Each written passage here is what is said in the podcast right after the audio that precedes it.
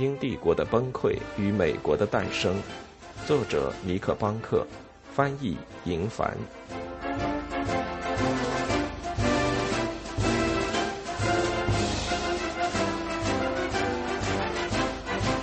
茶叶被毁。接下来的两周里，小镇安静了下来，但这种暂时的平静是脆弱而飘忽的。双方都紧张地等待来自纽约和费城的消息。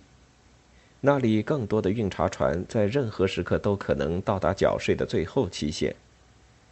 男性开始武装自己，买光了商店里的枪支和弹药。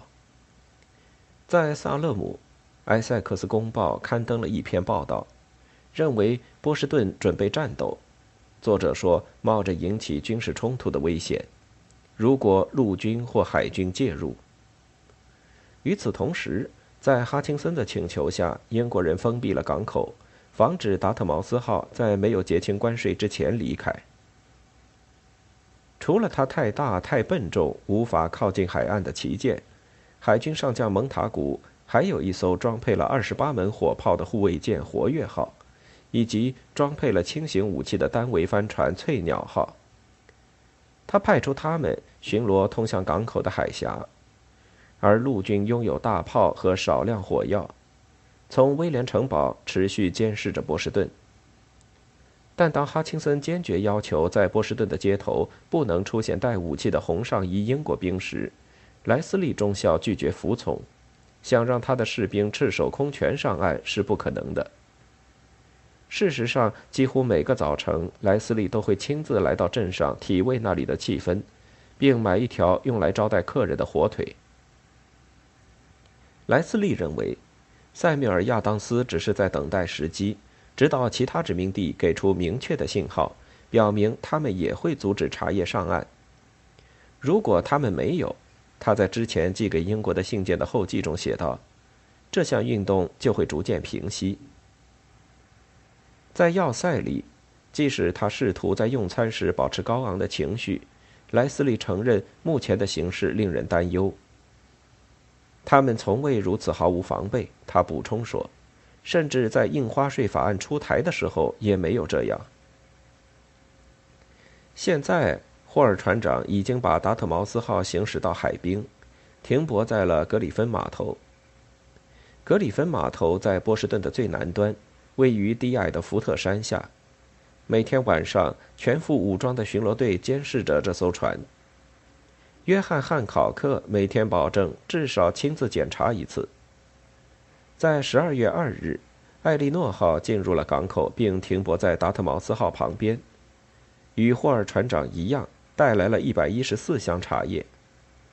五天后，海狸号带来了另外一百一十二箱茶叶，但它也带来了天花，需要接受一个星期的检疫，才能在十二月十五日在格里芬码头加入他的姐妹船的行列。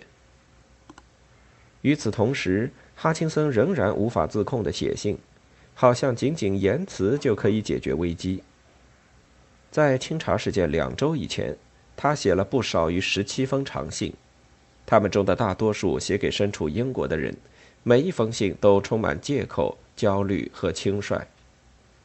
我不知道事情会如何结束，他在十二月九日的信里向威廉·帕尔默承认。在这封最坦诚的信里面，他告诉他的朋友：“我希望这封信不会被出版。”州长承认了自己的严重错误。多年来，波士顿人们购买了合法的、已纳税的茶叶以及各种各样的走私商品。正因为如此，他预期人们知道茶税法和它的含义，只会进行象征性的抵抗。即使此时，哈钦森也没能预测到将会发生什么事。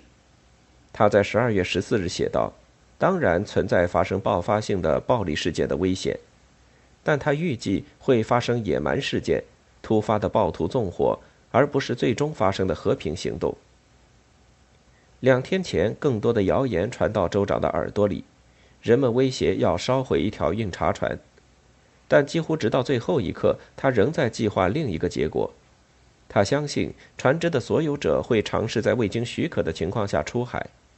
在这种情况下，皇家海军舰艇“活跃号”将扣留他们。对哈钦森来说，这将是最好的结果，没有人能指责他不忠。当英国听到这个消息时，内阁将会启用被推迟太久的严厉手段，终结新英格兰的动荡局面。最后期限越来越近，下一步必须等待弗朗西斯·罗奇采取行动，因为他的船“达特茅斯号”最先适用于这个计划。在十二月十四日。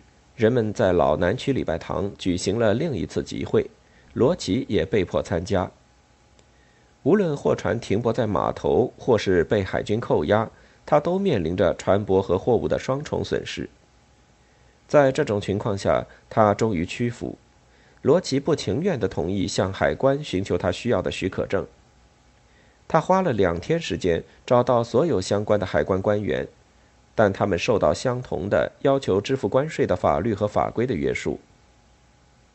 他们拒绝了他的请求，除非他们收到关税，否则他们不会允许船只离开。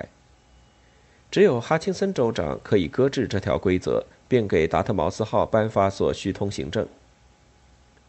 十二月十六日周四上午，到现在为止，距离第一箱茶叶被扣押只剩不到二十四小时。在波士顿外面的威廉城堡，通过信使与海岸保持着联系。英国士兵正在待命，准备好了在运茶船逃走时鸣枪示警。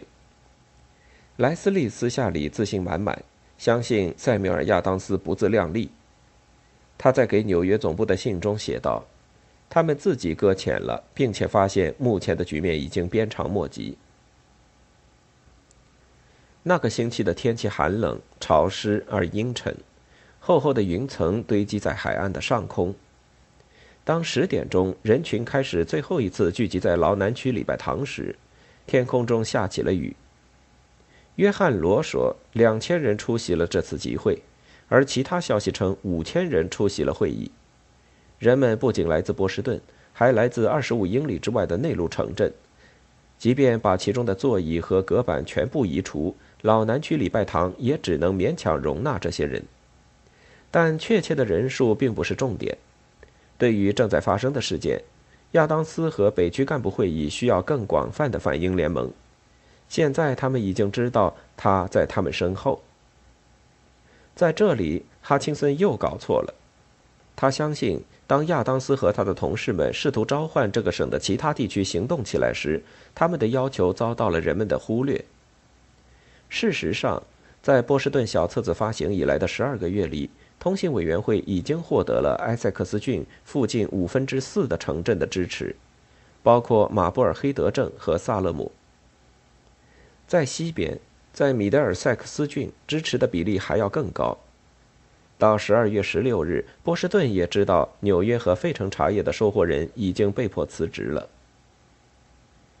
这天上午举行的会议只有一个议题需要讨论：获知弗朗西斯·罗奇未能获得通行证，他们派给了他最后一个任务，他要骑行十英里赶到州长在米尔顿的乡间别墅。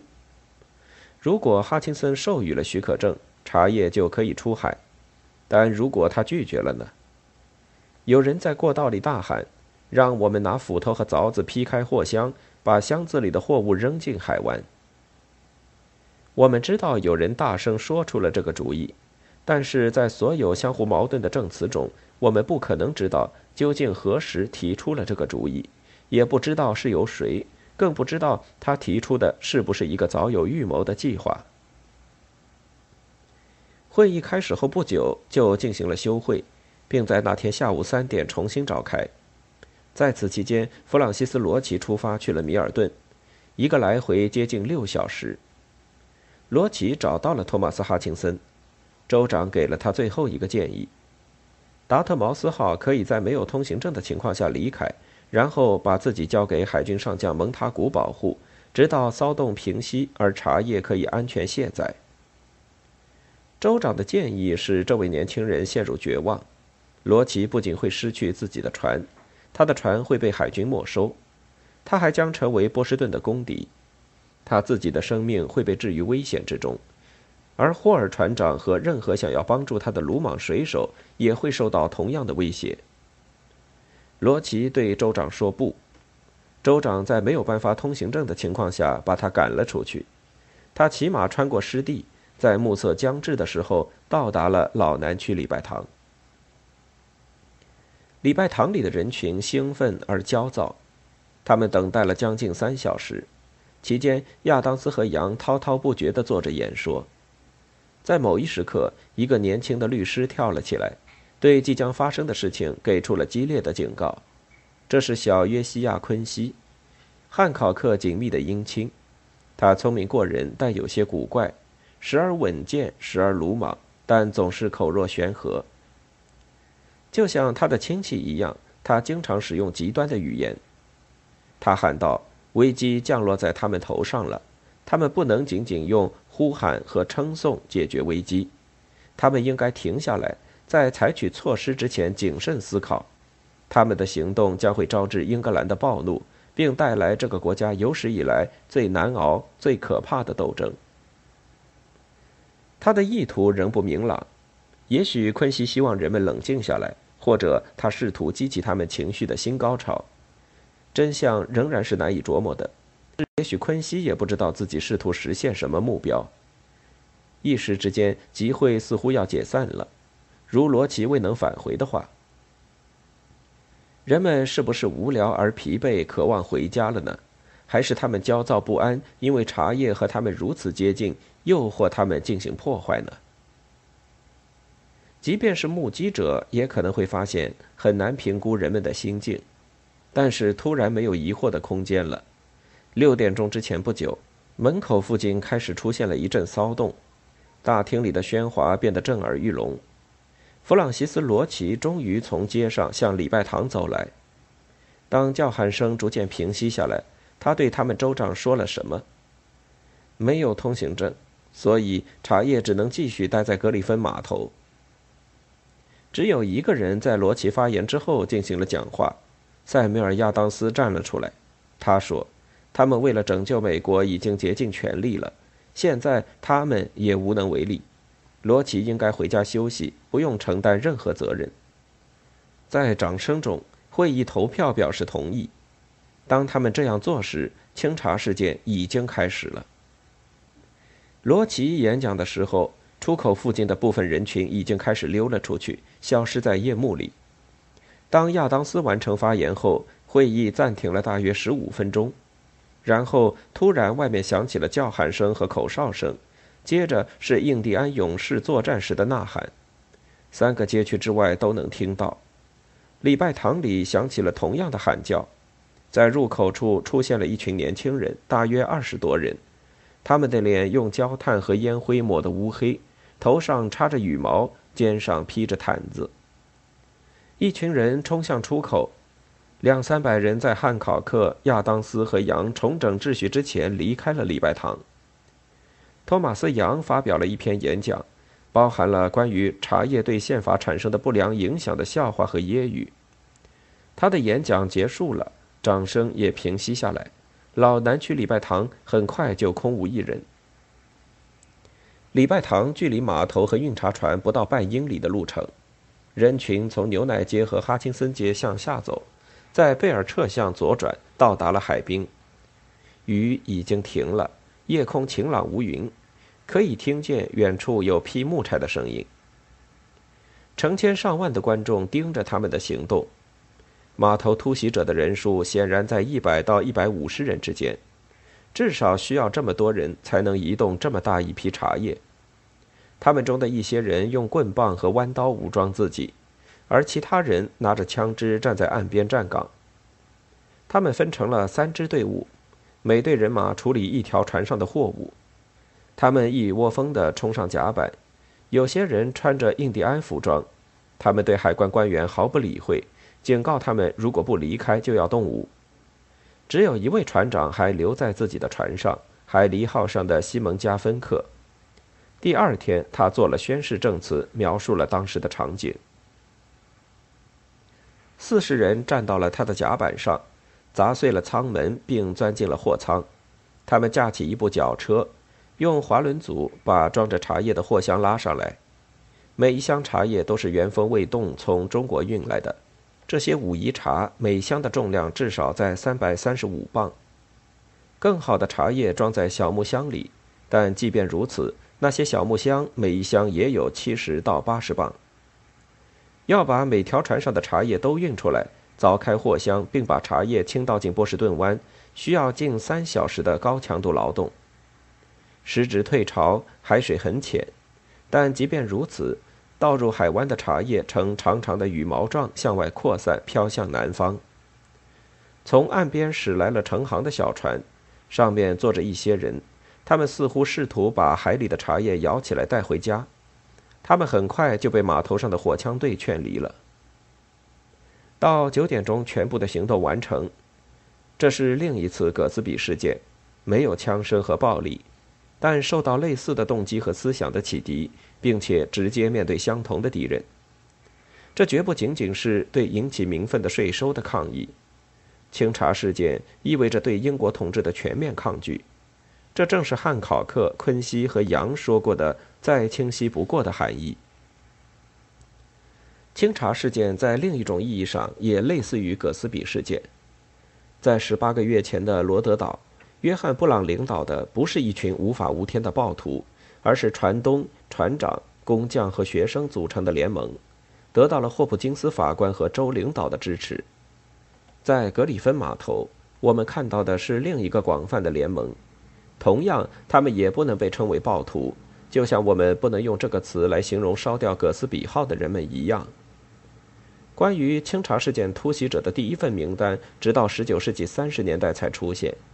即便到那时，名单仍旧是不完整的，只有不到六十个人的名字。尽管如此，它包含的数据向我们展示了这项运动深刻而广泛的根源。这项工作需要体力，所以在那些参与者中，我们看到了二十几岁的年轻工人。他们住在波士顿相对贫困的地区，但不是老北区最糟糕的贫民窟。他们之中至少五人是从事建筑工作的木匠或泥瓦匠，还有一位铁匠，七人来自造船厂或制绳工棚。他们作为造船工人从事船桨、炮管或锁具的制作。在独立战争期间，至少五位突袭者担任技师，建造堡垒或修理大炮。但在与工人并肩作战的人当中，我们发现了保罗·里维尔。从事奢侈品贸易，他代表了当时码头上波士顿的另一个阶层。李维尔从事银制品加工，而那天晚上，他的四个同志从事其他类型的娴熟的手工工作，建造并为马车车厢喷涂油漆、着格或者做内部装潢。其他人通过商业谋生，例如威廉·莫利诺，在那里还有一名保险经纪人。一个柠檬进口商以及一个年轻的商人托马斯·梅尔维尔，他的孙子正是名著《白鲸》的作者。名单上没有出现律师或牧师，虽然约翰·亚当斯和塞缪尔·库珀也对清查事件给予了热情的支持。显然，只有一个读过大学的人参与其中。梅尔维尔曾就读于普林斯顿大学，即便如此，他们背景各不相同。他们的领导也是如此。由于缺乏完整而确凿的证据，历史学家常常犹豫是否能把塞缪尔·亚当斯、汉考克和杨称作清查事件的组织者。但他们的行为以及每一句话语，尤其是杨的，都指向这一结论。然而，这三个人还组成了某种联盟。亚当斯是政治老手，来自波士顿的政治家王朝。汉考克富有却不如意，他的生意走上了下坡路，而他的野心却越变越大。最后是杨，反复无常的局外人，受到哲学驱使的异教徒，坚信不公深入帝国的骨髓。每个激进分子都具有不同的出身和背景，而每个人抵抗英国都出于各种不同的动机。通过输送茶叶，诺斯给了他们一个联合起来的理由。而马萨诸塞州大部分地区都加入了他们的行列。通过波士顿小册子的形式，这项运动已经有了一个可以转化为信仰的宣言。运动中联合起来的人民包括农民、工匠、律师、牧师和教授的妻子，这是一项诺斯勋爵无法理解的运动。清查事件的根源，无论清查事件看起来多么具有戏剧性、意外性或者偶然性，它的发生绝非偶然，也不是走私者为了保护自身生意制造的阴谋。它的根源可能来自于英国建立的体制内的深层缺陷。从葛斯比事件发生以来，帝国已经开始分崩离析。诺斯和他的同事们只能隐约意识到其隐秘的轨迹。英国对美洲的帝国没有规划，没有控制枢纽，没有指导性蓝图，也没有崇高理想。从英国的角度来看，美洲殖民地的存在只为一个目标服务，那就是赤裸裸的经济目标。而正是出于这个原因，旧体制是无法长久的。八十多年前，英国历史学家刘易斯·纳米尔爵士提出了这个强有力的观点。他对美国独立战争起源的分析仍然是最有帮助的分析之一。出生在拥有土地的波兰裔乡绅家庭，纳米尔属于中欧犹太人之中的辉煌一代。他们在二十世纪上半叶定居于英国，极大丰富了英国的文化生活。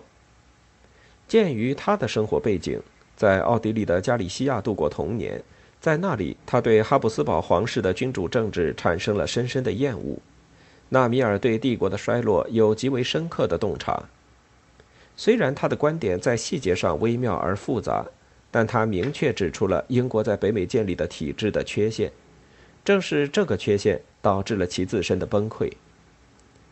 到了18世纪70年代，英国早已把自己视为彻底的商业国家。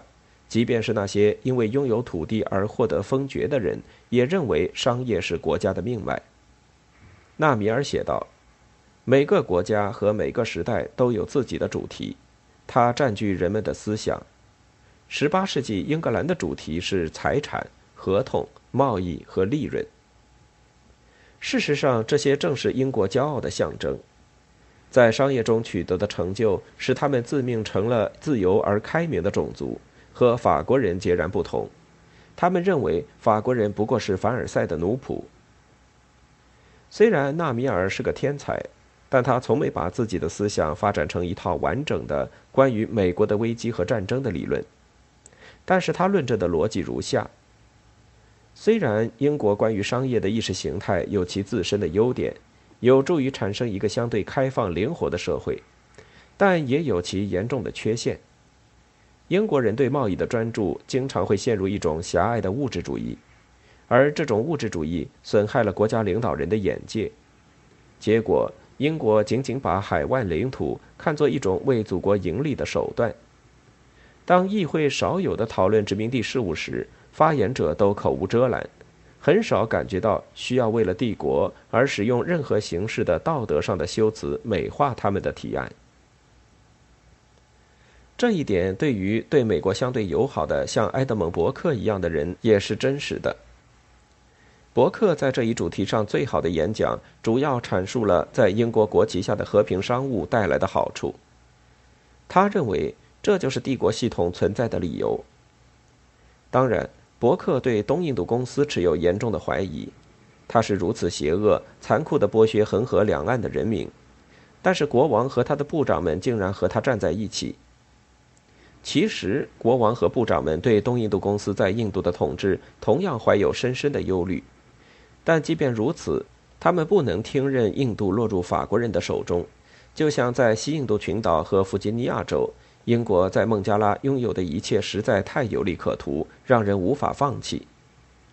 这些殖民地一起组成了一个全球贸易系统，英国不允许任何一块领土脱离自己的控制。如果认为英国渴望赚钱是错误的，这种观点就有些肤浅。有些利润比别的更好，更少的破坏性，更少的腐败，并且持久。这个问题很简单。虽然英国出于商业原因决定保持他们的帝国，但他们并没有真正理解维持它运作的方式。在1770年早期，整个系统已经变得太大、太多样、太不稳定。以至于英国人无从管理。这种情况显然对于印度是真实的，并且也同样适用于美国。讽刺的是，美国大多数地区的经济都在蓬勃发展，就像西印度群岛一样，砂糖、糖浆、烟草、大米、靛蓝、鱼、粮食的贸易不断扩大。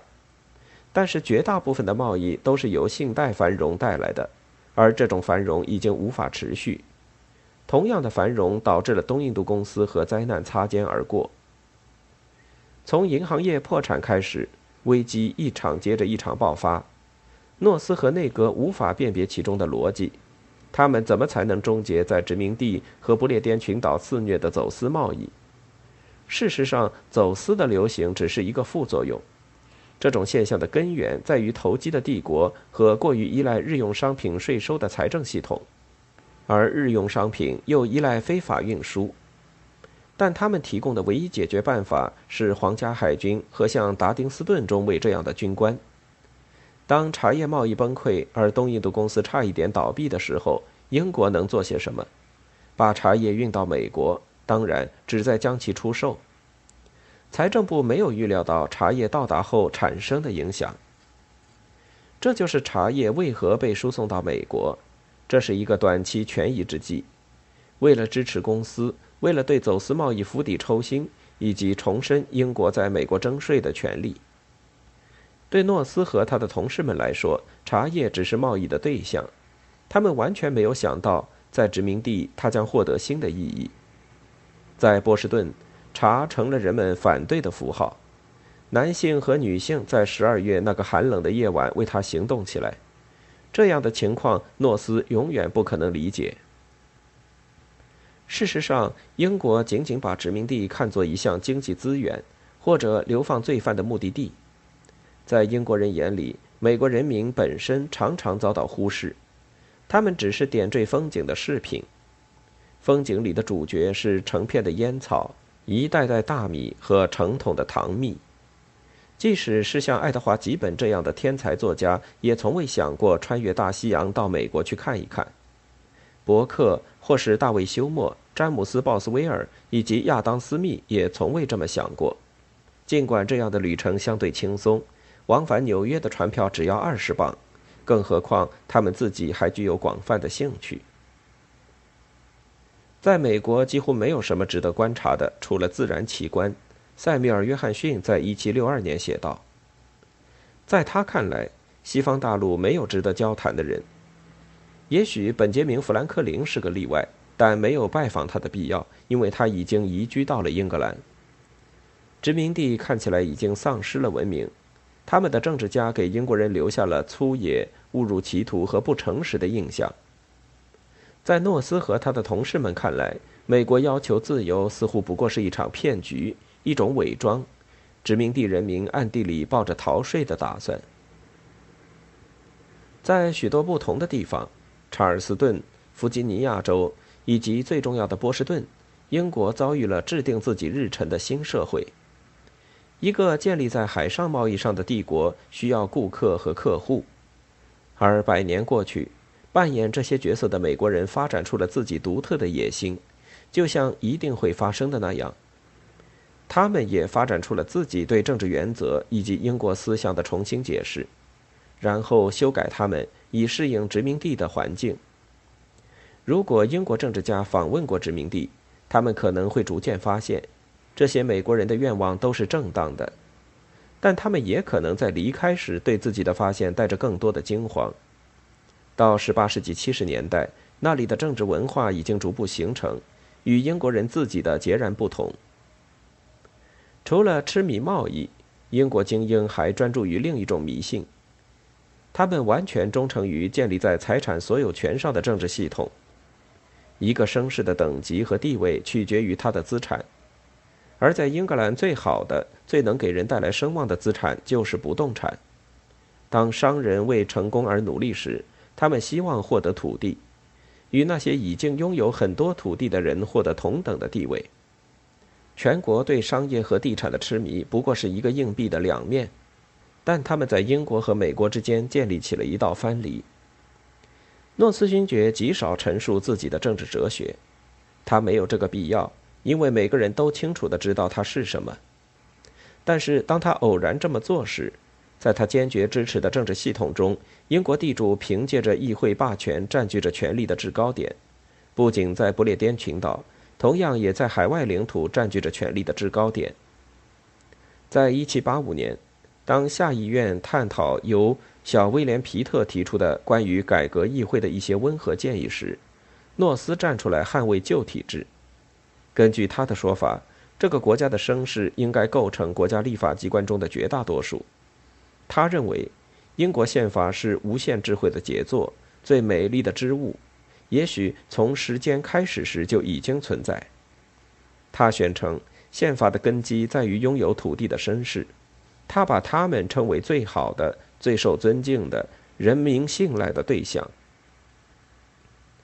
保持这样的观点，诺斯勋爵几乎必然招致美国人民的反抗，因为对他们来说，这些想法已经过时而且荒谬。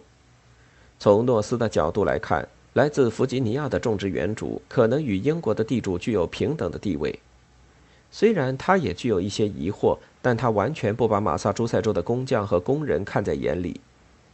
在1773年11月和12月，波士顿人民对所有人敞开了会议的大门，包括无地和失业人员。他们不仅触犯了法律，还违反了诺斯和他的同事们坚持的政府的每一条原则。